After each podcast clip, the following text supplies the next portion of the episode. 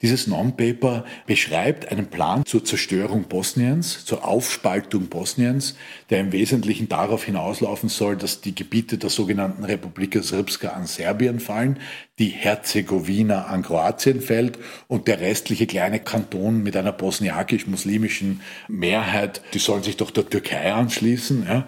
Das ist im Lichte der Geschichte ein brandgefährlicher Vorschlag.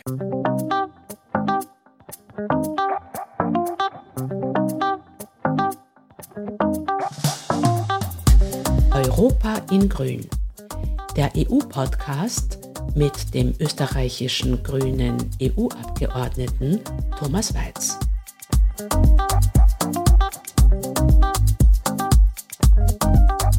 Willkommen, sagt Teresa Arietta. Hallo Tom. Hallo Teresa. In der heutigen Folge reden wir über den Westbalkan. Der Westbalkan ist ein Begriff für die Staaten Albanien, Kosovo, Serbien, Bosnien-Herzegowina, Nordmazedonien und Montenegro. Diese Länder sind schon lange potenzielle EU-Beitrittskandidaten, aber die Verhandlungen haben entweder noch nicht begonnen oder aber sie stocken. Warum das gefährlich für Europa und gefährlich für den Westbalkan ist, werdet ihr heute erfahren. Und so ganz nebenbei erfahrt ihr auch mehr über teils wunderschöne, fast unberührte und weitgehend unbekannte Gegenden und Naturparadiese dieser Region, die von EU-Staaten umringt ist.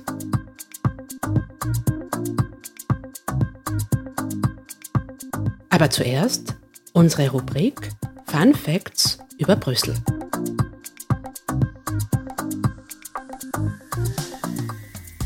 Vielleicht etwas, was mit dem Balkan auch zu tun hat. Ich habe ja 2017 das Mandat von Ulrike Lunacek übernommen. Äh, und Ulrike Lunacek war, äh, was wenige in Österreich wissen, eine Heldin des Kosovo. Sie war massiv in die Unabhängigkeitsbestrebungen mitbeteiligt. Sie war lang Berichterstatter des Europäischen Parlaments zum Kosovo. Und welchen Heldenstatus sie hatte, also ist bei uns kaum jemandem bekannt. Es gibt in, im Kosovo in äh, Pristina eine eigene Straße, die nach ihr benannt ist, die Ulrike Lunacek Straße. Es ist nach wie vor so, dass ich angesprochen werde auf die Ulrike, ob sie nicht mal wiederkommt und was mit ihr geschehen ist. Äh, und ich muss gestehen, dass selbst ein wenig von ihrem Ruhm auf mich abgefärbt hat, nachdem äh, manche begriffen haben, dass ich jetzt sozusagen ihr Nachfolger bin, äh, habe ich einen relativ leichten Einstieg gehabt in die Kosovo-Politik. Und das war schon sehr überraschend für mich. Was hat dir diesen Heldenstatus, Heldinnenstatus verliehen? Dieser unbedingte Einsatz für die Unabhängigkeit des Kosovo, auch dieser Einsatz für den Ausgleich mit Serbien, der Einsatz dafür, auch die Kriegsgeschehnisse aufzuarbeiten und einen zivilen Staat zu bauen. Äh, und sie hat sich vor allem auch sehr stark für Frauenrechte eingesetzt. Man muss schon wissen, der Kosovo ist schon noch eine sehr, sehr patriarchale Gesellschaft. Und dass da ausgerechnet eine Österreicherin, äh, eine Frau so eine Bedeutung erlangt hat, war auch für das Land selbst ein eigenes politisches Statement. Also womit wir mitten im Thema wären, Westbalkan. Wir wollen heute euch ein bisschen zeigen, es gibt ja verschiedene Staaten, die der EU beitreten möchten, auch die Staaten, die man heute unter dem Begriff Westbalkan subsumiert. Und da wollen wir euch ein bisschen nahebringen, wie so ein EU-Beitritt äh, vonstatten geht, was da die verschiedenen Schritte sind und wie es genau im Bereich der Westbalkanstaaten steht. Tom, was sind die Westbalkanstaaten? Beginnen wir einfach mal mit den Basics. Im Wesentlichen sind es die ex-jugoslawischen Republiken außer Slowenien und Kroatien, die ja schon EU-Mitglieder sind, plus Albanien. Und diese Region ist ja umzingelt von der EU mittlerweile und ist auch kulturell eng mit der Union verbunden, wurde allerdings im, im, letzten Jahrtausend, muss man sagen, stark zurückgelassen in der Entwicklung Europas, war mehrfach Kriegsschauplatz auch von europäischen Kriegen, von Stellvertreterkriegen zum Teil und war vor allem auch Schauplatz von den äh, massiven ethnischen Konflikten inklusive Säuberungen, Vertreibungen, auch Kriegsverbrechen, Verbrechen gegen die Menschlichkeit in den zwei Balkankriegen. Die Folgen dessen sind immer noch sichtbar.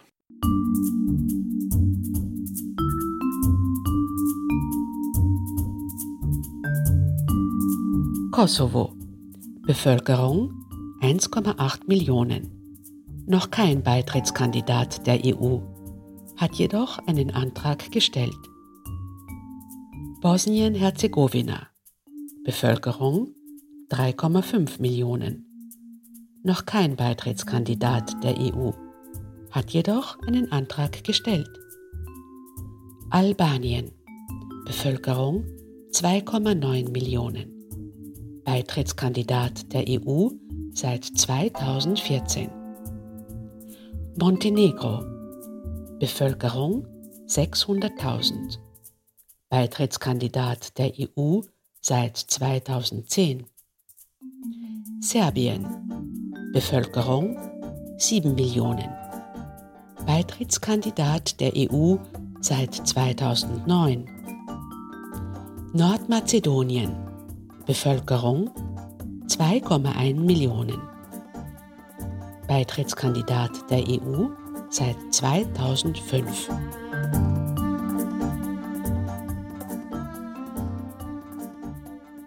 Wie geht eigentlich so ein EU-Beitrittsantrag vor sich? Unter welchen Bedingungen können Staaten der EU beitreten? Was sind da eigentlich so die grundlegenden Kriterien, wann man sagt, ja, jetzt kann ein Land, äh, ist reif, der EU beizutreten?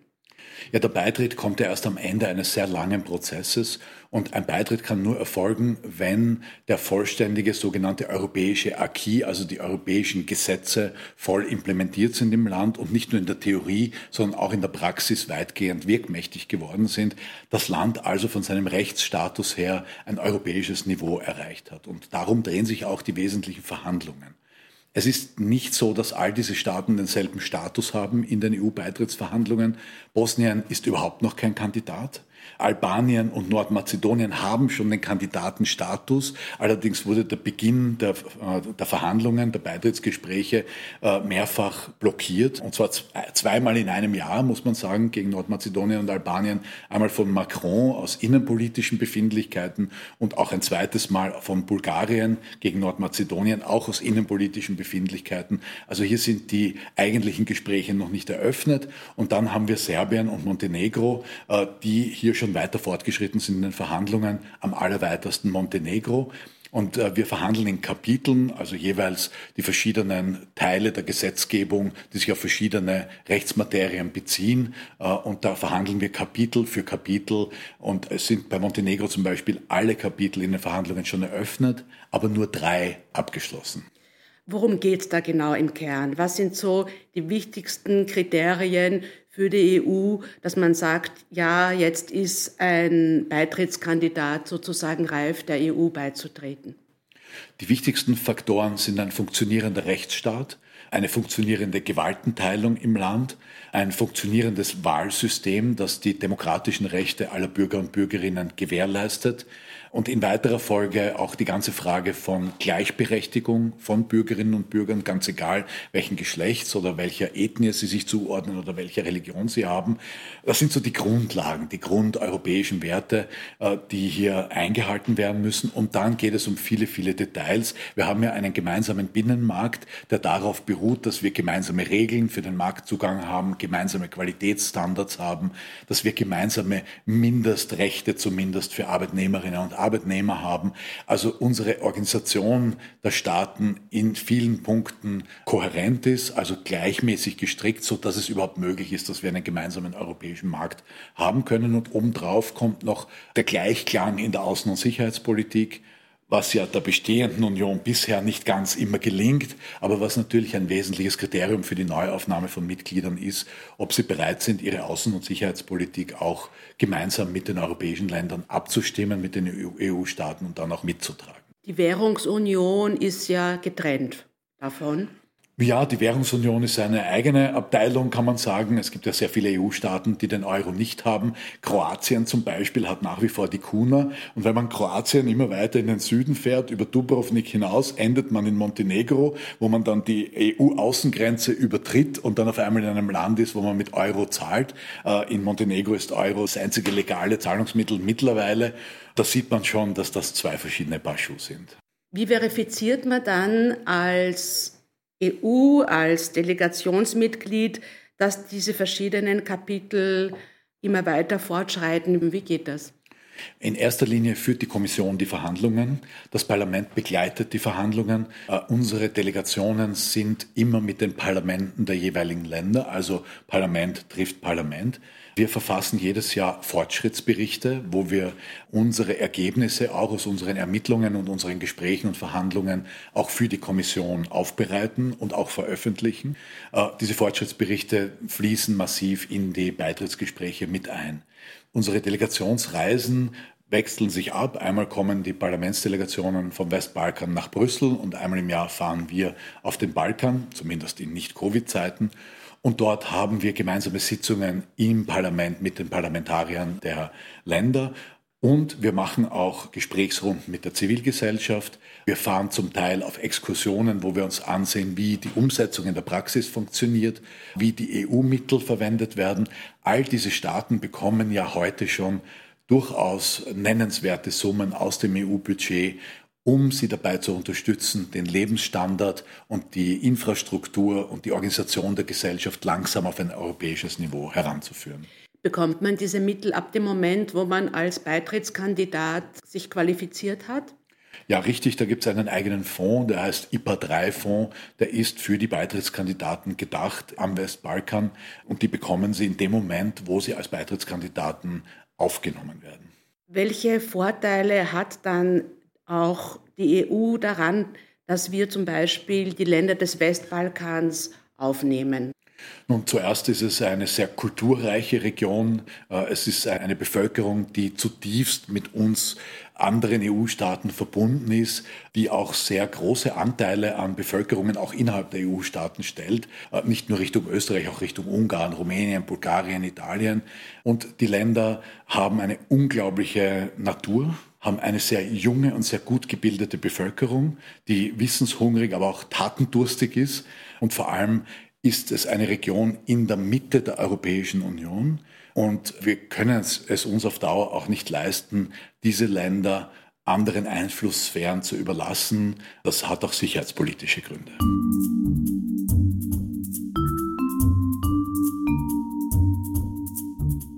Neben der EU buhlen noch weitere geopolitische Player im Westbalkan um Einflusssphären, nämlich China, Russland, Saudi-Arabien, die Türkei, aber auch die USA. China ist in der Region sehr aktiv und investiert dort in Infrastrukturprojekte wie Autobahnen und Kraftwerke, allerdings vor allem in fossile Energieprojekte. Auch Russland übt einen großen Einfluss aus, fördert demokratiefeindliche Akteure und ethno-nationalistische Tendenzen.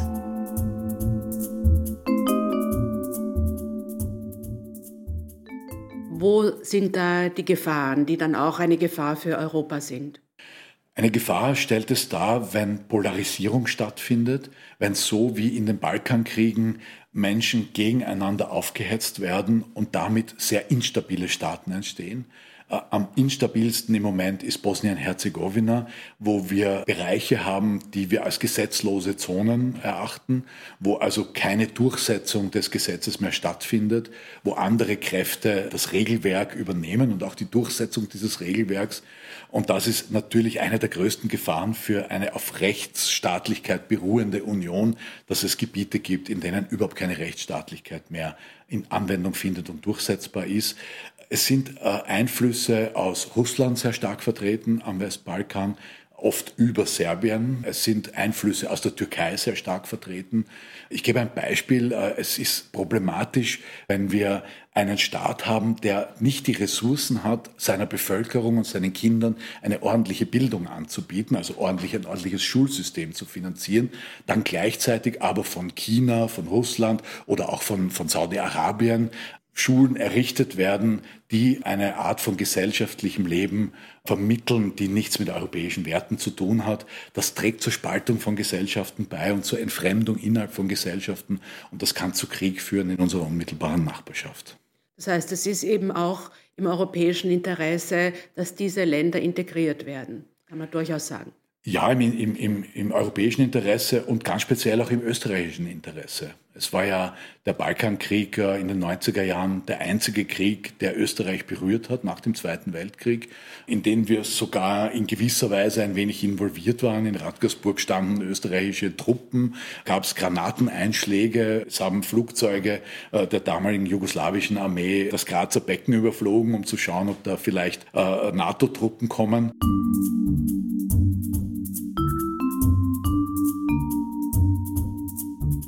Am 25. Juni 1991 verkündeten Slowenien und Kroatien ihren Ausstieg aus dem Staatsverband Jugoslawien und erklärten ihre Unabhängigkeit. Die jugoslawische Armee fuhr daraufhin Panzer an der Grenze auf. Auch das österreichische Bundesheer reagierte mit Truppenverlegungen. Wenige Tage später wurde Slowenien in die Unabhängigkeit entlassen. Kroatien und weite Teile des im Zerfall befindlichen Vielvölkerstaates wurden dann vier Jahre lang zum Schauplatz eines verheerenden Krieges. Das Abkommen von Dayton beendete 1995 diesen Bürgerkrieg. 1998 folgten noch kriegerische Auseinandersetzungen im Kosovo.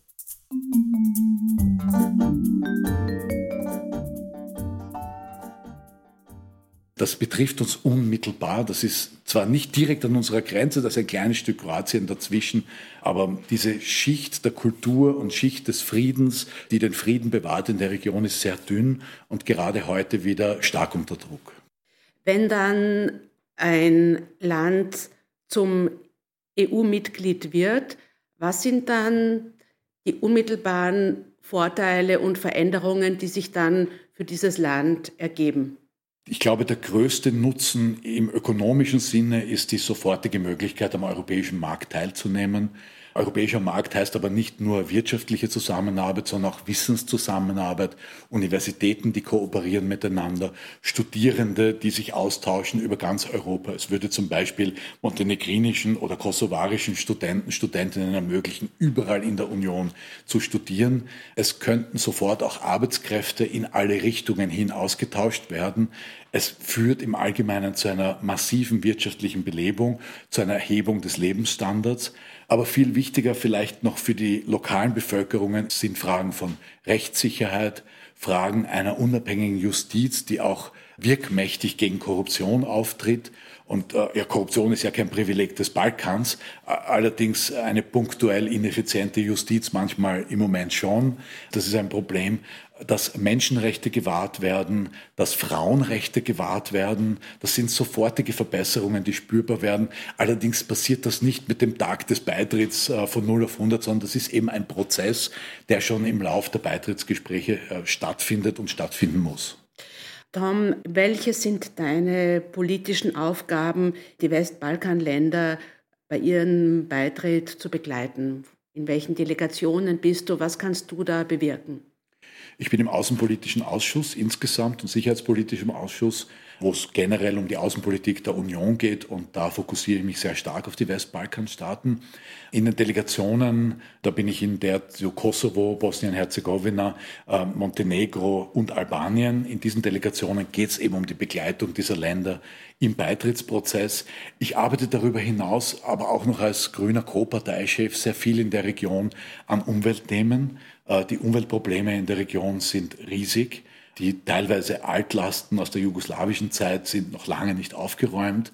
Fehlende Entwicklungen, die in anderen europäischen Ländern stattgefunden haben, tun das ihre äh, im Bereich zum Beispiel von Recycling, überhaupt fehlender Müllentsorgung an sich, massiver Luftverschmutzung durch uralte Kohlekraftwerke, Chemiefabriken, die seit 30 Jahren stillstehen. Das wäre eine unendlich lange Liste, das aufzuzählen. Ja, Wasserkraftprojekte, die Nationalparks zerstören, äh, manchmal auch unter Beiwirkung äh, österreichischer Energieunternehmen. Darüber also werden die, wir noch reden. Die Liste ist riesig. Und auch ganz stark in Frage Menschenrechte, Frauenrechte, da bin ich sehr engagiert. Das ist auch ein Bereich, wo die Länder im Großen und Ganzen noch hinterherhinken, wo wir einen großen Fokus drauf haben. Medienfreiheit ist ein großes Thema. Die Frage von politischer Steuerung von Medien, die ja zum Teil dazu führt, dass man wirklich die Frage stellen kann, haben wir hier noch einen unabhängigen Mediensektor überhaupt oder sind hier tatsächlich die wesentlichen Medien gleichgeschaltet? Das sind so die, die Kernfragen, mit denen ich mich beschäftige. Aber meine persönliche Motivation ist schon auch meine eigene Herkunft, meine eigene Sozialisation, wenn man mit Europäern Europäerinnen spricht, dann wird Wien als die Grenze zum Balkan wahrgenommen. Und in Wahrheit, wenn man sich Süd- und Ostösterreich ansieht, man braucht nur das Telefonbuch von Österreich äh, oder von Wien aufschlagen, dann sieht man, aha, also wir sind sehr enge Verwandte, haben ja auch äh, eine gemeinsame Geschichte mit Teilen dieser Region über tausend Jahre lang in Zeiten der Monarchie. Und vieles in den Ländern baut immer noch auf den gemeinsamen Errungenschaften dieser Zeit damals. Und für mich persönlich, naja, ich bin ein typischer Südostösterreicher, also einen slowenischen Urgroßvater, damals war es Steiermark, also Maribor, äh, eine Südtiroler äh, Urgroßmutter, heute Italien, eine böhmische Großmutter, einen ungarischen Großvater, dessen Familie eigentlich aus dem Banat stammt, das heute zum Teil zu Serbien gehört. Und so dreht sich das einmal rund um meinen Familienstammbaum. Auch mein Hof ist äh, direkt an und über der slowenischen Grenze. Also ich zahle auch Steuern nach Slowenien, kann auch ein klein wenig Slowenisch und, und das, ist, äh, das ist sicher ein Grund, warum mich die Region so fasziniert. Aber auch kulturell mag ich die Region unheimlich gern. Also die Musik dieser Region ist etwas, äh, damit kann man mich begeistern. Was hast du denn bei deinen Verhandlungen und deinen Reisen in diese Regionen schon alles erlebt? Ich habe schon sehr verrückte Dinge erlebt. Es ist so, dass äh, in, in vielen dieser Länder noch eine Generation am Ruder ist oder war bis vor kurzem, äh, die entweder noch äh, Jugoslawien entstammt und in den kommunistischen Systemen dort oder aber Krieger waren, Leiter von Widerstandsbewegungen oder Armeen, die dann als Politiker, Politiker und Politikerinnen weniger eigentlich, also als Politiker das Heft in die Hand genommen haben vielleicht eine Geschichte aus Montenegro, die sich besonders eingebrannt hat in mein Gedächtnis. Der heute immer noch äh, Präsident des Landes, Milo Djukanovic, ist äh, eine durchaus beeindruckende Persönlichkeit. Er ist der Einzige am, am Balkan, am Westbalkan, der es bis vor kurzem geschafft hat, niemals abgewählt zu werden. Und zwar seit dem Zerfall Jugoslawiens nicht. Milo Djukanovic äh, war ursprünglich äh, ein Mitarbeiter eines gewissen Herrn Milosevic, der als Präsident Serbiens leider traurige Berühmtheit erlangt hat als einer der wesentlichen Treiber der Balkankriege. Aber auch um den Präsidenten Milo Djukanovic ranken sich auch alle möglichen dubiosen Geschichten. Aber wir hatten wir einmal mit unserer Delegation ein Treffen mit ihm und ich habe vorher schon erwähnt, es geht sehr viel um Medienfreiheit. Und äh, Investigativjournalist oder Journalistin zu sein im Balkan ist keine ungefährliche Angelegenheit. Da gab es einen konkreten Fall von Oliviera Lakic, das war in Montenegro, der ein Investigativjournalist war äh, und der auf offener Straße niedergeschossen wurde. Also haben wir auch bei einem Termin mit dem Präsidenten Djukanovic das Thema angesprochen. Und wir sind dann immer so drei, vier, fünf Abgeordnete und wir teilen uns die Fragen auf. Also hat ein sozialdemokratischer Kollege von mir hat die Frage gestellt, ja, Herr Präsident, wie, wie ist das jetzt mit den Ermittlungen zu diesem Fall Oliveira Lakic und wie geht's ihm? Haben Sie schon Erkenntnisse und wann können wir mit einem Verfahren rechnen, das eröffnet wird?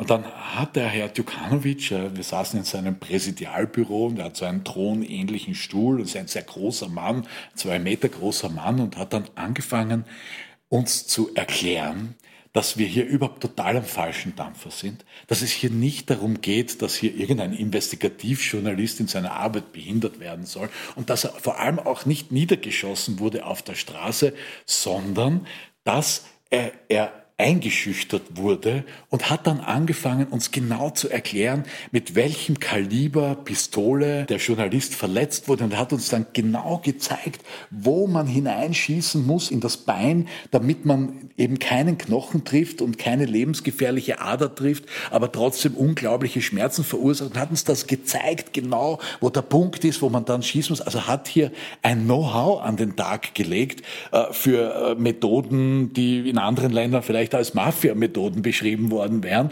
So, es ist uns allen der Mund offen stehen geblieben. Erstens über sein Fachwissen zu dem Thema. Zweitens über die Detailgenauigkeit seiner Schilderung, wie der Ablauf dieser Attacke war. Ja, die Fragezeichen, die bei uns offen geblieben sind, die kann man, glaube ich, auch jetzt hier im Podcast hören.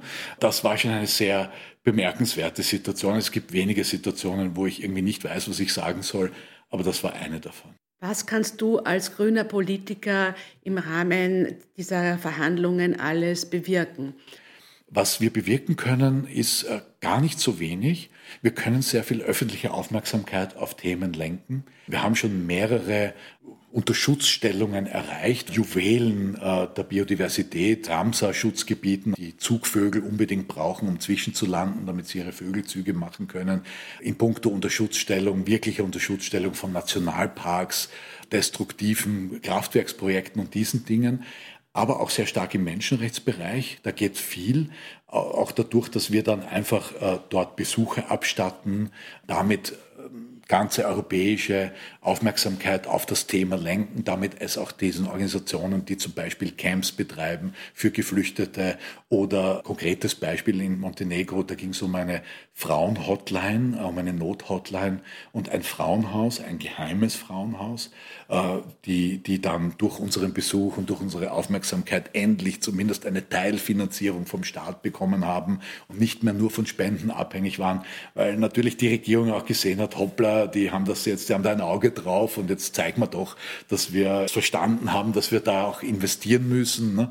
Und also so erreichen wir doch immer wieder vieles im Kleinen und es gelingt uns immer wieder, Kompromisse zu finden zwischen den Ansprüchen, die die Europäische Union hat und den Lebensrealitäten am Balkan, Kompromisse zu finden, wie diese Staaten wirklich die nächsten Schritte machen können in Richtung einer bürgerlichen Gesellschaft, in Richtung Fairness innerhalb der Gesellschaft, eben Grundrechte äh, zu beachten, aber auch im Sinne von wirtschaftlicher Zusammenarbeit auch, weil auch das ist wichtig, dass äh, die Menschen am Westbalkan auch eine wirtschaftliche Perspektive haben, weil wenn sie die nicht haben, verlassen sie die Länder.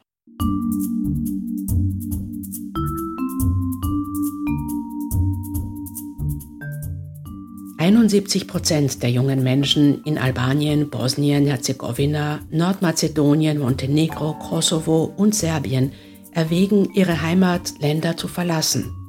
Das vermeldete im Juni 2020 das Balkanbarometer des Regional Cooperation Council, einer Initiative zur politischen Koordinierung der Zusammenarbeit zwischen den Ländern Südosteuropas.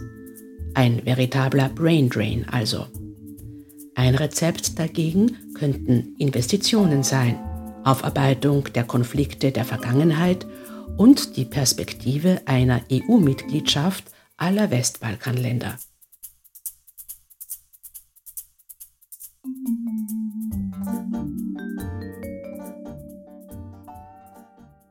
Anhand äh, dieser Beispiele kann man wirklich sehen, dass die EU, der man ja immer vorwirft, eine reine Wirtschaftsunion zu sein, aber gerade wenn man so das Beispiel von EU-Beitrittsländern wie jenen des Westbalkans äh, nimmt, sieht man, dass es durchaus auch die humanistischen oder aufklärerischen Werte, die ja ein Teil äh, Europas sind, ähm, hier wirklich zum Tragen kommen. Ja, die Europäische Union ist ein, ein leises Tier, die oft nicht so viel Wind äh, macht um die Arbeit, die tatsächlich geleistet wird im Hintergrund. Äh, aber die Europäische Union ist zum Glück viel mehr als eine reine Wirtschaftsunion. Die Werteunion haben wir selbst auch noch in unseren Ländern, um immer wieder mal unsere Hausaufgaben zu machen. So ist das nicht. Aber unser Bestreben geht doch überwiegend in dieselbe Richtung, vielleicht mit der Ausnahme einiger sehr weit rechts stehender Parteien.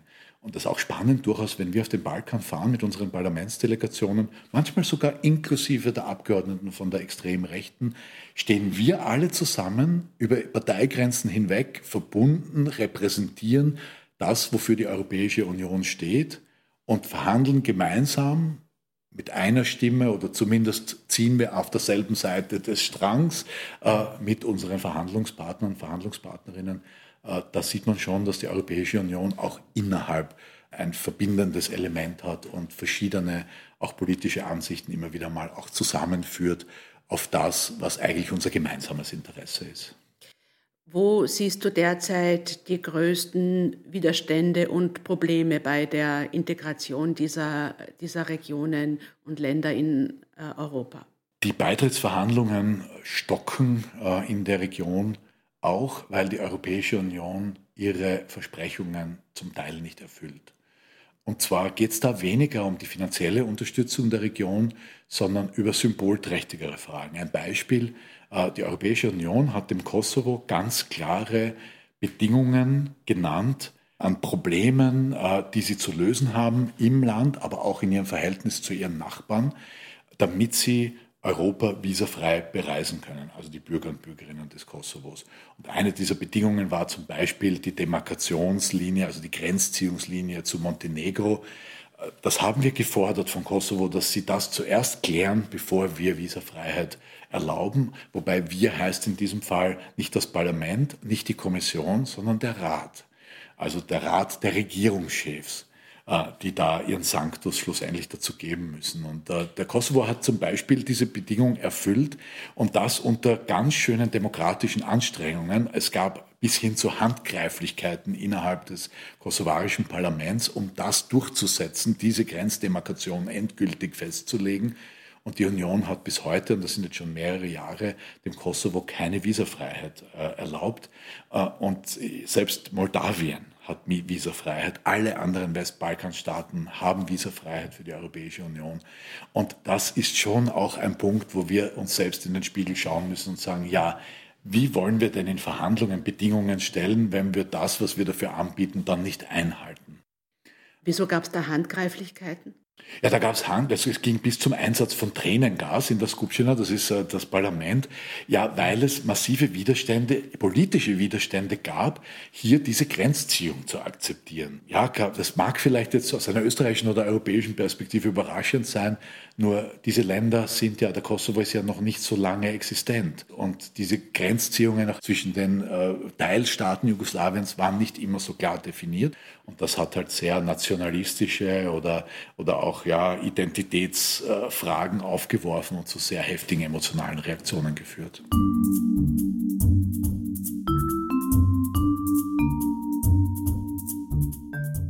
Nicht nur emotionsgeladene Nationalismen können leicht geschürt werden.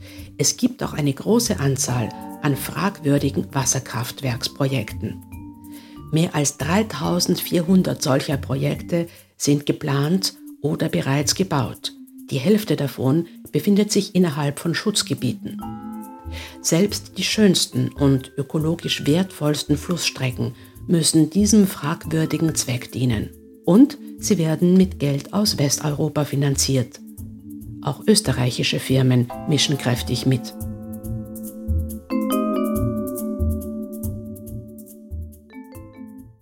Es gibt ja auch viele Umweltprobleme am, am Westbalkan. Ich denke da zum Beispiel an das Thema Gewässerschutz und da hat ja auch Österreich eine fragwürdige Rolle. Was kannst du da darüber berichten? Was wir am Balkan gesehen haben, ist, dass Tausende und Abertausende Klein- und Kleinstwasserkraftwerke geplant worden sind, oft ohne irgendeine mit Einbeziehung der Bevölkerung, ohne Umweltverträglichkeitsprüfungen, in den allermeisten Fällen ohne öffentliche Ausschreibungen und, und unter Ausschluss von rechtsstaatlichen Prinzipien dann mit großer Naturzerstörung umgesetzt worden. Es gibt Proteste am ganzen Balkan und zwar natürlich von Umwelt-NGOs, die es am Balkan auch gibt, aber vor allem von lokaler Bevölkerung. Ich war zum Beispiel in Montenegro an einem Fluss namens Bukovica River. Dieser Fluss hätte über 16 Kilometer komplett in eine Pipeline kommen sollen. Ist übrigens ein Nationalpark, nur um das zu erwähnen. Über 16 Kilometer in eine Pipeline verschwinden. Und das hätte der gesamten Community, dem ganzen Dorf, all den Viehhaltern, den Bauern, den Gärtnern, den gesamten Zugang zu jeglichem Wasser entzogen. Und die haben natürlich dagegen protestiert und die haben kampiert vor diesem Bagger, damit er seinen Weg nicht weiterbauen kann, 24 Stunden am Tag. Und bei näherer Recherche habe ich festgestellt, oh, der Betreiber ist der Sohn des Präsidenten. Überraschung. Ja? Und diese Art von Projekte, ähm, das gibt es über den ganzen Balkan verteilt. Was allerdings auch vorkommt, ist, dass dann österreichische Unternehmen aktiv sich beteiligen. Ich hatte da eine recht intensive Auseinandersetzung mit der Kellag, also der Kärntner Stromgesellschaft, die äh, im Kosovo mehrere Kraftwerke betreibt und wo das Zustandekommen der Lizenzen Fragen aufwirft, wo die, die, der Umgang mit der Umwelt Fragen aufwirft, wobei ich sagen muss, die Keller hat schon massiv nachgebessert, nachdem hier so viel internationale Aufmerksamkeit drauf war. Äh, nur die Frage, wie sie zu den Lizenzen ursprünglich gekommen sind, ist bis heute nicht geklärt. Bis hin zu einem Kraftwerk in Nordmazedonien, und das habe ich selbst erlebt, weil ich dort wandern war, in einem Nationalpark, wo neben einem wunderbaren Fluss, äh, Wildfluss mit, mit einer Biodiversität, die seinesgleichen sucht und wir wandern und wandern und auf einmal ist der Fluss weg. Weg. Das, das Flussbett einfach trocken, komplett trocken. Und dann sind wir weiter rauf, weiter rauf und dann haben wir irgendwann gesehen, wo der Fluss in der Pipeline verschwindet und drüber schön groß ein Schild mit EVN. Das hat die EVN dort gekauft und für die EVN und für dieses Wasserkraftwerk wurde sogar der Nationalpark um dieses Tal verringert, um diese, diese Genehmigung erteilen zu können. Und äh, ich kann das natürlich nicht beweisen und es wird auch, EVN wird das immer auf Stein und Bein abstreiten, aber das riecht sowas von Korruption, äh, nach Korruption dort, äh, das kann mir niemand erzählen, dass das mit rechten Dingen zugegangen ist und vor allem dieses Kraftwerk, das, das ich dort persönlich gesehen habe, entspricht nicht einmal im Ansatz einem europäischen Standard, sondern ist eigentlich ein Umweltverbrechen. Welches Land hast du denn besonders intensiv dort bereist? Welches Land findest du denn am spannendsten? Wenn jemand gerne Asien mag, aber nicht nach Asien fahren möchte, empfehle ich dringendst nach Albanien zu fahren. Äh, wir haben, wir haben ja hier in Österreich, aber auch in ganz Europa so ein Bild von Albanien, wo man glaubt, das ist ein Land, das besteht hauptsächlich aus Mafiosi, Autodieben und, und Hilfsarbeitern. Ja? Und das ist ein so ein schreckliches Vorurteil. Dieses Land ist wunderschön, die Bevölkerung ist wahnsinnig freundlich, irrsinnig gastfreundlich. Also es bricht mit all diesen Vorurteilen, wenn man dorthin fährt. Es ist immer noch ein Land, das relativ weit hinten ist, wenn es um Infrastruktur geht. Es ist sehr günstig zu bereisen. Es hat eine Landschaft anzubieten und vor allem auch kulturelles Erbe anzubieten, das seinesgleichen sucht in der Region. Auch viel griechische, antike Städten, venezianische, bulgarische, osmanische. Also da liegen ja Schichten um Schichten um Schichten übereinander. Das Land ist heute noch so wenig berührt berührt vom Mainstream-Tourismus, dass man es schon noch sehr original auch mitbekommt, wenn man sich ein bisschen abseits der drei, vier ausgetrampelten Touristenpfade bewegt, kann ich das sehr empfehlen. Äh, auch Montenegro ist von seiner Natur her, von seiner Landschaft her auch unfassbar schön äh, und, und unfassbar reichhaltig. Dieses kleine Land hat von quasi alpinen Strukturen bis hin zum, zum Mittelmeer alle Klimazonen zu bieten. Wie verlaufen denn jetzt die Dynamiken im EU-Parlament, wenn es jetzt konkret um Verhandlungen geht? Sind da auch Spaltungstendenzen? Was kannst du da berichten?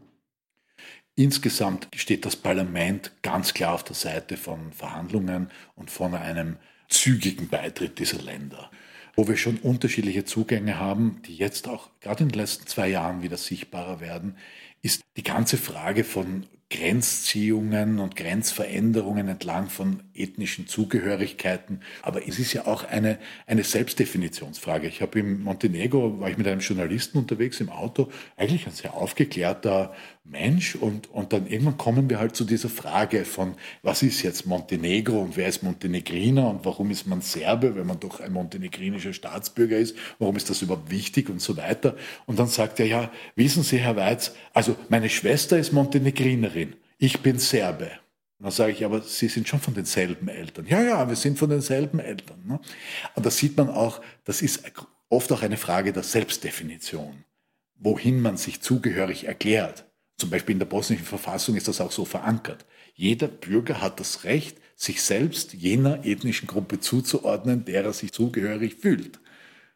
Und das ist schon spannend auch. Und diese Politik, hier nach ethnischen Gesichtspunkten Spannungen hineinzubringen, Länder aufzuteilen, Grenzen neu zu ziehen, das ist genau das Gift, das zu den Balkankriegen geführt hat. Das ist das Gift, was dazu geführt hat, dass Gesellschaften wie zum Beispiel in Bosnien-Herzegowina, wo es im Zusammenleben überhaupt keine Rolle gespielt hat, ob man jetzt muslimischen Glaubens oder katholischen oder orthodoxen Glaubens ist, wo, wo es Familien gegeben hat, völlig an der Tagesordnung, die kreuz und quer geheiratet haben, kreuz und quer auch ihre Religionen mitunter gewechselt haben und trotzdem alle miteinander im selben Dorf äh, zusammen gewohnt haben und nicht nur nebeneinander gewohnt haben, sondern miteinander gefeiert haben und miteinander äh, die Feuerwehr, die Freiwillige bedient und so weiter, wie es dazu kommen konnte, dass hier innerhalb von wenigen Jahren die Gesellschaft so aufgehetzt wurde, so gespalten wurde, dass dann innerhalb von Familien, Familienmitglieder, andere Familienmitglieder auf einmal ermordet haben, verfolgt haben, vertrieben haben, Nachbarn, die seit Generationen nicht nur nebeneinander, sondern miteinander gelebt haben, Maschinen miteinander geteilt haben, äh, Gebäudeinfrastruktur miteinander genutzt haben, auf einmal sich wechselseitig an den Kragen gegangen sind. Das ist schrecklich und das ist genau dieses Gift, das den Balkan zerstört hat in den letzten 30, 40 Jahren und mit dem jetzt wieder anzufangen, das ist wirklich brandgefährlich. Und da sind ganz stark die kroatischen nationalen und nationalistischen Parteien, HDZ und so beteiligt, auch Abgeordnete von mir im, im Ausschuss, die Abgeordnete Sofko zum Beispiel. Sie wird mir wieder mal böse sein, aber nicht zum ersten Mal, dass ich sie erwähne. Aber ich tue das einfach, weil ich finde es auch wichtig, dass man ein bisschen hinschaut, wer sind dann die Proponenten dieser, dieser Art von Politik aber nicht nur, auch von serbischer Seite, auch von muslimischer Seite zum Teil. Die Bosniaken, da entwickelt sich auch ein Teil der Politik in eine spalterische, ethnozentristische, identitätsgetriebene und, und religionsbezogene Politik. Und dem sollten wir wirklich etwas entgegensetzen. Also in erster Linie für die Bevölkerungen dieser Länder, auch für die Chancen, in die Europäische Union irgendwann mal aufgenommen zu werden aber auch in unserem ureigensten Interesse als Nachbarstaaten. Äh, da gab es ja jetzt dieses Non-Paper, über das auch in österreichischen Medien berichtet wurde. Äh, kannst du ein bisschen was zu dem Paper sagen? Das befeuert ja genau äh, diese Politik der Spaltung der Gesellschaft. Ja, also ich, ich denke, dieses, was du ansprichst, ist das, was man dem slowenischen Ministerpräsidenten zuordnet. Er streitet das zwar ab, aber es gibt viele Indizien, dass es zumindest aus seinem Umfeld kommt, nämlich Janis Janša, der ja auch mit einem Herrn Orban recht gut ist im Moment und mit dem Herrn Borisov äh, aus Bulgarien. Äh, das sind schon auch die Regierungschefs, die da in diese Richtung auch ziehen. Dieses Non-Paper beschreibt einen Plan zur Zerstörung Bosniens, zur Aufspaltung Bosniens, der im Wesentlichen darauf hinauslaufen soll, dass die Gebiete der sogenannten Republika Srpska an Serbien fallen, die Herzegowina an Kroatien fällt und der restliche kleine Kanton, Kanton mit einer bosniakisch-muslimischen Mehrheit, da steht dann im Non-Paper, die sollen sich doch der Türkei anschließen.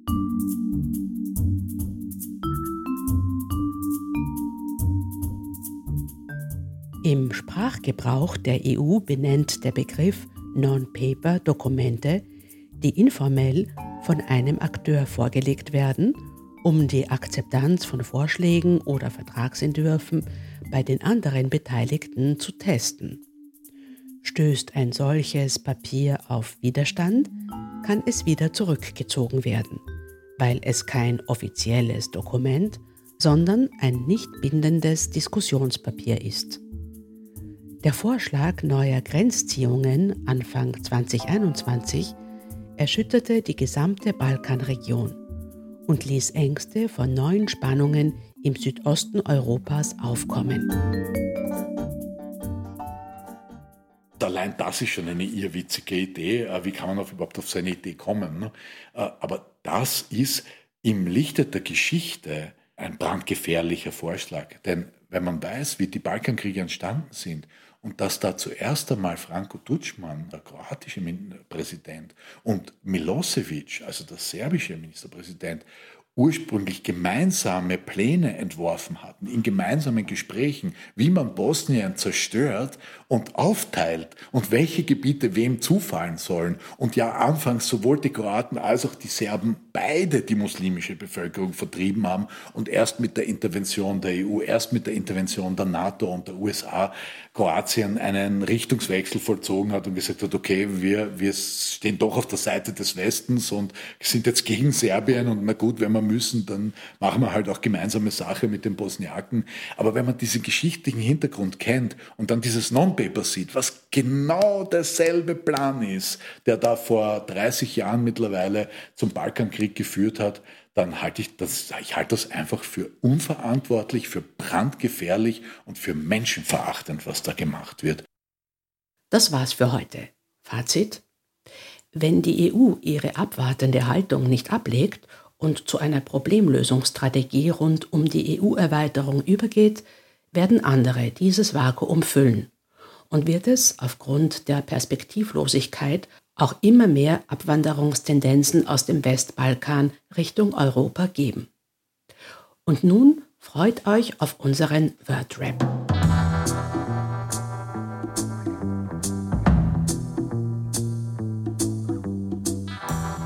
Welche Speise im Balkan hast du am liebsten? Vielleicht Baklava? Was ist dein Lieblingsschnaps am Balkan? Ja, das kann nur Raki sein, äh, weil Raki ist überall. Autofahren am Westbalkan oder lieber Bus?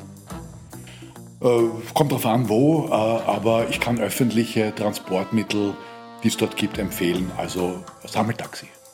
Beherrschst du eine Sprache des Balkan, des Westbalkan? Beherrschen wäre übertrieben. Ich spreche ein wenig Slowenisch. Das erlaubt mir ein bisschen was zu verstehen. Wo fängt deiner Meinung nach der Balkan an? Am Wiener Naschmarkt. Was ist deine Lieblingsmusik am Balkan? Blechbläser von Boban Markovic abwärts. Das mag ich sehr, sehr gern. Welche politische Bewegung hältst du für die gefährlichste am Balkan? Die der Nationalismen und ethnischen, ethnischen Separationspolitik.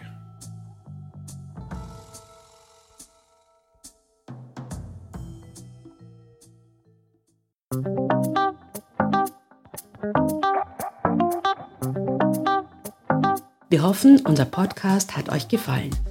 Ihr findet ihn auf allen gängigen Podcast-Plattformen. Dort könnt ihr auch Bewertungen hinterlassen. Eure Anliegen rund um weitere Themen, über die Tom sprechen soll, könnt ihr uns gerne mailen an thomas.weiz.europarl.europa.eu. Die Adresse stellen wir auch in die Show Notes.